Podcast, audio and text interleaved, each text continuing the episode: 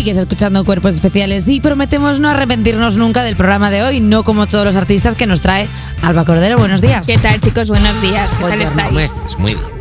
Vale, eh, traigo una cosa que es que Robbie Williams ha estrenado un documental este- eh, la semana pasada. No he hecho otra cosa este fin de semana que, Que ver, el, hombre. que ver el documental de Robbie Williams, videoclips de Robbie Williams, escuchar Robbie Williams. O sea, estoy muy O sea, pesada. ¿Has visto el morreo gordo de Robbie Williams? Sí, otra vez, Bueno, sí. Todo. todo está bien. El caso todo. es- y el caso es que en una creo que en una entrevista de promo, porque me falta un capítulo, entonces no sé si lo hice en el, en el último capítulo, ha contado que hay una canción eh, de su discografía de la que se arrepiente un montón y es esta.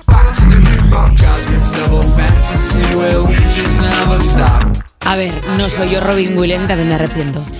Bueno, sea, eh, No es, no es la mejor. no es la mejor. es Robot que- Emilio haciendo Sí. una canción, pues es una cosa O rara, la verdad. él en su momento, cuando sacó esta canción, eh, estaba emocionadísimo, decía que era la mejor canción de su carrera. Y con la perspectiva que te da el tiempo, eh, dice ver. que, que no es. Porque ella, él había dicho que era como la canción más importante desde Angels. Y Pobre. luego ha dicho, es la segunda más importante porque Angels fue como el, la primera con la que lo petó Sí. y fue como el inicio de una carrera meteórica. Y Rootbox, que es esta canción, fue el final. Es que esa canción es un esperpe. Vamos, compararme a Angels, que es esta maravilla, con Hola, soy Robbie Williams, tírame de un dedo. Es como, por favor, basta. Pues él Ah, no. estaba súper orgulloso de esta canción. Pobrecito mío. Me gusta Pobrecito. Reírnos de la desgracia ajena. Qué orgulloso está de esa pedazo de Ed que Sí. hizo.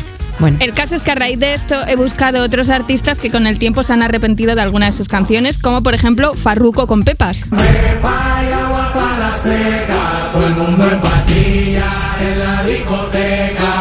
sí que es verdad que Farruko no tardó tanto como Robbie Williams, quizás. No. Hombre, esto es reciente. Claro, Carlos Efren Reyes Rosado, que es como se llama Farruko, ha pedido perdón por incitar al consumo de sustancias con esta canción, que sumado a una reconversión religiosa que ha hecho él, eh, pues no le apetece cantar Pepas en los conciertos. Ah, porque Pepas, ¿qué, qué quiere decir? Creo que habla de Josefas, de señoras que... Ah. Sí.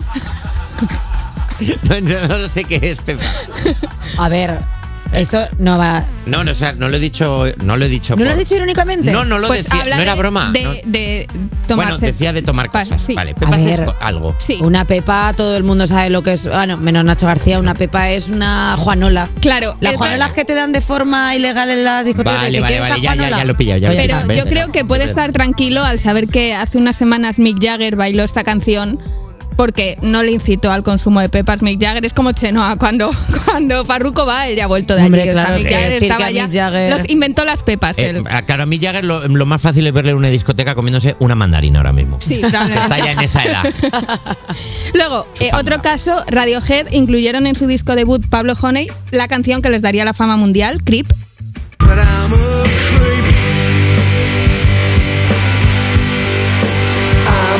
¿Te hell? Por de blues. Ya desde el estudio estaban un poco arrepentidos de incluir esta canción porque Tom York, que es el cantante y compositor de la banda, no estaba muy contento con la letra. Y luego Johnny Greenwood, el guitarrista, tocó con toda la fuerza y rabia del mundo porque quería, no le gustaba la canción y quería boicotearla. Y luego como que el, el riff del de la guitarra es una de las cosas más famosas de la Y canción. la mejoró. La mejoró, Tocó claro, con claro. tantas ganas que fue un temazo. Claro, la jugada le salió regular porque Creep fue un absoluto éxito, tanto que se la pedían todo el rato en los conciertos y ellos acabaron tan hasta el moño, se puede decir moño, que dejaron de tocarla. O sea, porque la gente iba y cuando cantaban Creep, la gente se iba a los conciertos. Entonces, pues obviamente ellos se enfadaron. En plan, solo habéis venido a ver Creep, pues Y ya no la tocamos no nos gusta, pues Claro. imagínate. Y queremos cantar Somos Radio G. Esa, esa. Que yo es creo. que es la canción que a ellos les, A ellos les gustaba. a ellos les gustaba. Les gustaba más. Luego, no sé si en algún momento Iván Ferreiro ha llegado al, al arrepentimiento total, pero una de mis historias favoritas de la historia de la música nacional es la que hay detrás de años 80 de Piratas. No te echaré de menos en septiembre. Verano muerto, veré a las Temazo, tío. Increíble. Es que el caso es que en 2001 Piratas tenían todas las canciones de Ultrasónica, que es su cuarto disco, que es el mejor disco de Piratas y de, de la música en general.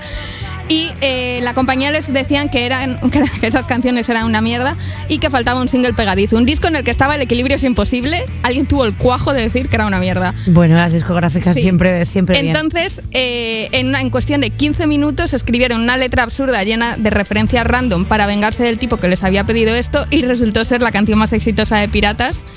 Y eh, igual que Radiohead, a medida, de, a medida que la canción se hacía popular, ellos iban dejando de tocarla y cuenta Iván que no se reconcilió con ella hasta que no vio a Amaral versionándola en un concierto. Es esta.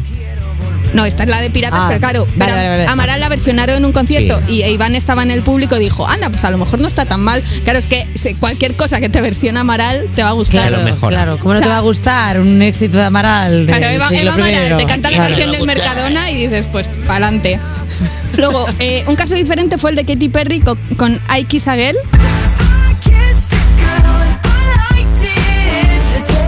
Bueno, la canción, ¿quién nos ha dado un pipazo, Pipazo con una con amiga? ya lo decía Lola Flores. O sea, Eh, Katy no, es que le haya cogido manía a su primer single, que también fue su primer éxito, Sí. pero sí que se arrepiente de parte de la letra porque considera que cae en estereotipos sobre la bisexualidad que a día de hoy pues es tan regular. A ver, claro. Esto con perspectiva. Claro. O sea, igual hay ciertas cosas que son clichés. Ahora, o sea, ella dice que la canción le sigue gustando, pero que cambiaría alguna cosa de la letra. Claro. Estoy- me parece está bien. bien. me parece bien. Y eh, justo al contrario que Radio Futura, que no soportan enamorado de la moda juvenil.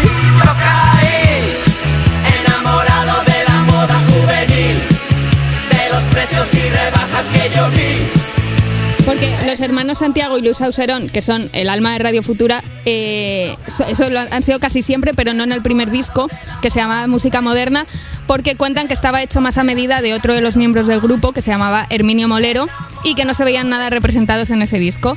Luego, eh, Herminio dejó la banda un año después y al final como que ellos viraron para otro lado y cada vez que les preguntaban que les preguntaban a los Auserón por enamorado de la moda juvenil, pues contestaban igual que María Carey cuando, les pregun- cuando le preguntaban por Jennifer López.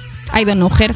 Anda, oye. Un momento. Herminio Molero, el hermano perdido de Antonio Melero, Sí, Fiti. Fiti. Eh, bueno, pues vamos a escuchar, gracias Alba Cordero, no te muevas, que vamos No me ahora muevo. con los titulares, pero vamos a escuchar, mira, hablando de Robbie Williams. Tío,